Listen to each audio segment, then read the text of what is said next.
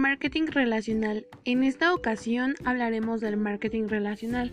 Lo definimos como la actividad que tiene el fin de generar relaciones rentables con los clientes, pues cuyo propósito de este es elevar la satisfacción, la confianza y la lealtad.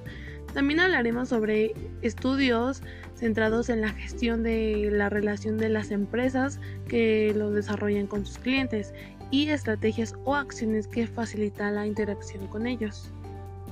De igual manera hablaremos de cómo los clientes modifican e influyen en las empresas, como es en sus servicios, llevando esto a variables utilizadas y desarrolladas que influyen en la retención y lealtad de los clientes. El primer punto que tomaremos es la gestión que se le da a la relación con los clientes, ya que es una de las fortalezas más importantes para la empresa, ya que permite conocer los gustos, necesidades y preferencias de los clientes, los cuales nos ayudan a la toma de decisiones en beneficio tanto del cliente y de la empresa, o sea, de ambas partes. Pues es una manera de que los clientes no se sientan olvidados y cubran expectativas de su calidad y representa un logro de rentabilidad tanto para la empresa. Un segundo punto es el cliente y el valor que tiene dentro de la empresa. Diferentes autores como Kotler nos expresan y afirman que las empresas centradas en el cliente obtienen una buena gestión en las relaciones con el cliente para satisfacer sus necesidades. Pero por otro lado, Whitley y Jason nos dicen que las empresas que se enfocan en el cliente le añaden valor a sus procesos.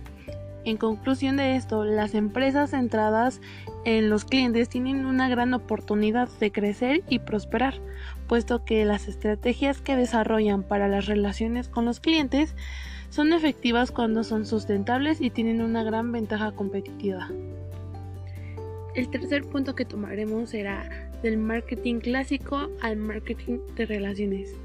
Dentro de este punto también hay autores como Lois Evans que nos habla de una estrategia para centralizarse en el cliente, ya que se debe realizar un marketing personalizado, donde podemos recabar información de los consumidores y clientes, como son saber qué, cuándo, cómo lo necesitan y algo muy importante, qué precio están dispuestos a pagar por el producto o servicio, ya que esto le dará mayores expectativas a los consumidores y los hará sentir en el centro e importancia de la organización.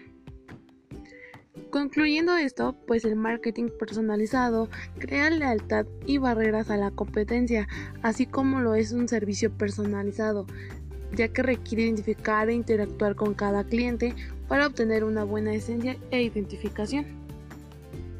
El cuarto punto que tomaremos será la clasificación y segmentación del cliente. Como sabemos, los clientes difieren su valor ya que cada una de sus necesidades son totalmente diferentes.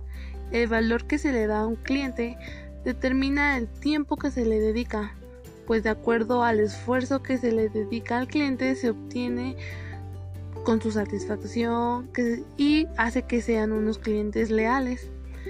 Debemos tener claro que un cliente nuevo requiere un esfuerzo cinco veces mayor que conservar uno que ya es cliente.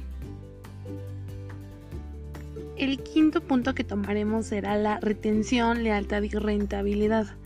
Tener un contacto con el cliente como el servicio y resolución de reclamaciones o dudas indican a la empresa a mantener relaciones adecuadas con los clientes.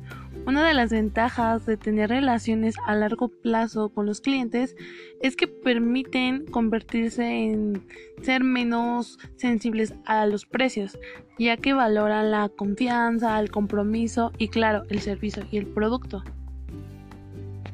Bueno, para concluir de esto, el objetivo principal del marketing relacional es cada vez más importante, ya que es desarrollar relaciones profundas y, duraderas con las personas y organizaciones de manera directa o indirecta, ya que esto afecta al éxito de las actividades del marketing de la empresa.